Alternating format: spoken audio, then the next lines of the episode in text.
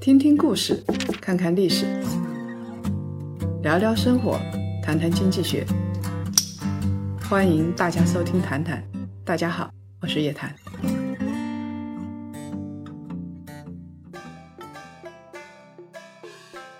各位檀香，周五好，又到了谈谈的时间了。今天是一个特殊的日子，二零二一年最后一天，祝大家元旦快乐！在新的一年里边，做好资产配置，远离各种糟心的事情。韩寒导演的电影《乘风破浪》还是挺有意思的，他用穿越到过去的方法来看投资。儿子阿浪从二零二二年穿越回到了一九九八年，和未来的老爸徐正泰成为了好哥们儿。那是一个盛行 BP 机的年代，正泰坚信。BP 机能够升值，所以就花钱买了一堆 BP 机囤在那儿。反派黄志强觉得未来的楼市一定能发财，他看中了徐正泰掌控的 KTV，因为这家 KTV 刚好处于黄金地段。为了拿下 KTV 的地盘，黄志强承诺给正泰一伙每人几套房子。可是正泰觉得房子没用啊，他坚信。黄志强的判断就是一个疯子，就把他给放了。但阿浪是穿越回来的人，他当然知道房子比 BP 机值钱的多，能够让他们发财，所以他劝说正太接受黄志强的条件，一家子就坐上了财富的飞船，而不是多年后翻出一箱不值钱的 BP 机。今天呢，十二月三十一号是元旦，我们来聊一个谈谈的特别版。如果你一觉醒来，发现自己穿越回二零二一年的第一天，给你一万块钱，你会怎么投资，让它变成两亿呢？如果你有五百万，会怎么做资产配置呢？回到现实，面对即将到来的二零二二年，我们又该怎么样打理财富？我们来说一说穿越回二零二一年，看叶大美怎么用她的一万块钱赚二十一个亿，这是神话吗？是神话，但是呢，如果做得好，现实中居然会发生。叶大美手里有五百万的可投资资产，本来想趁着二零二零年股市基金大涨的劲头，在二零二一年再入市厮杀一番，但是年后股市大跌，吓得他赶紧把钱从股市里边抽出来，跑去买了二百五十万的货币基金，又买了二百四十九万的。黄金 ETF 避险，他呢只留下了一万块钱放在股市。突然天降异象，叶大美穿越回到二零二一年的元旦。作为穿越回来的未来人，叶大美就此拥有上帝视角，拥有了预知财富的能力。这个时候，叶大美才发现，原来自己也是徐正泰，和财富飞船擦肩而过。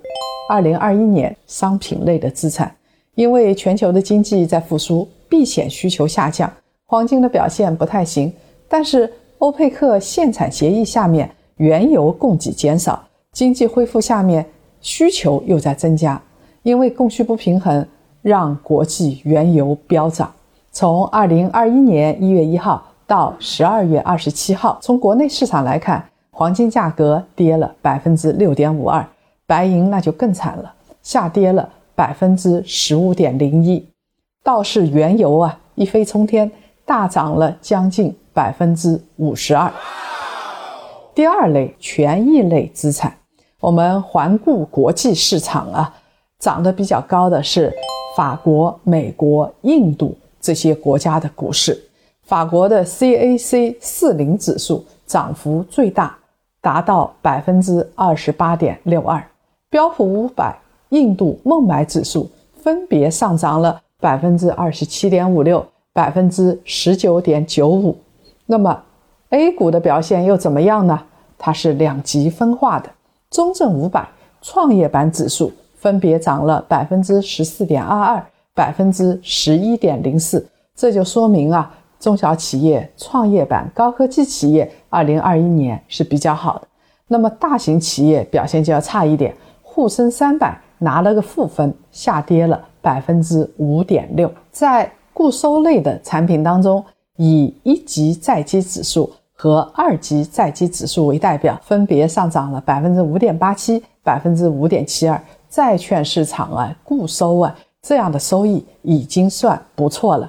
当然，回报最低也是给大家回报的，是货币市场基金指数，总体的回报率是百分之二点一四。所以，二零二一年这个市场还是比较激进的，比较偏好风险的。风险资产的表现普遍要好于避险类资产，权益类资产的表现好于大宗商品。大宗商品的表现好于固收类资产。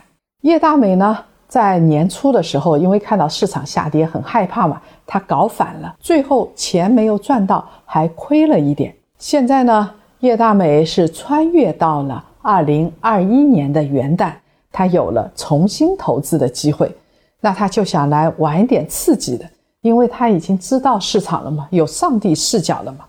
穿越回去的叶大美发现。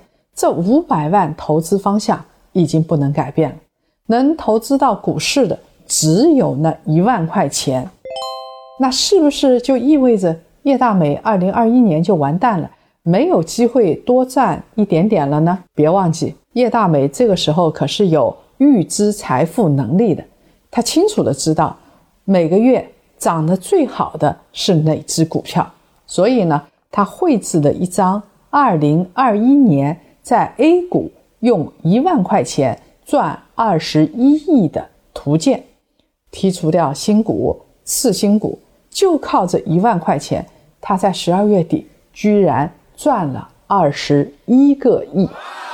在现实生活当中，当然不存在叶大美这样穿越式的人物，选出每个月的最牛股，精准抄底、精准逃顶。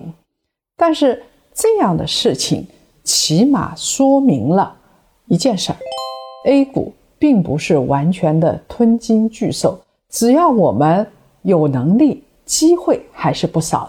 在前面几集的谈谈当中，家人们的留言我都认真的看，很多檀香吐槽啊，A 股和基金做的差，但是你别忘了，有时候是需要耐心的。我们把时间拉长了，看过去十年里边。沪深三百的涨幅是百分之一百一十五，中证五百的涨幅是百分之一百二十六，创业板指数的涨幅是百分之三百五十八。如果你基金做一个长期投资呢，虽然不可能一万块钱赚二十一亿，不可能像美股这样牛气冲天。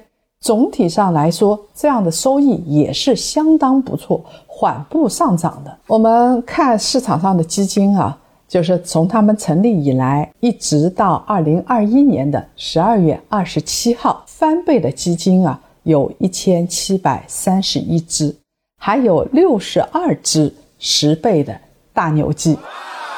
好了，现在我们再来假设。如果叶大美拿着五百万重新来进行投资，前提是他必须做好资产配置、分散投资，那他应该怎么配呢？从穿越的角度来看，叶大美应该配置大宗商品和权益类投资，轻固收产品，比如说以原油为主的商品比重可以放到百分之六十，权益类的资产可以。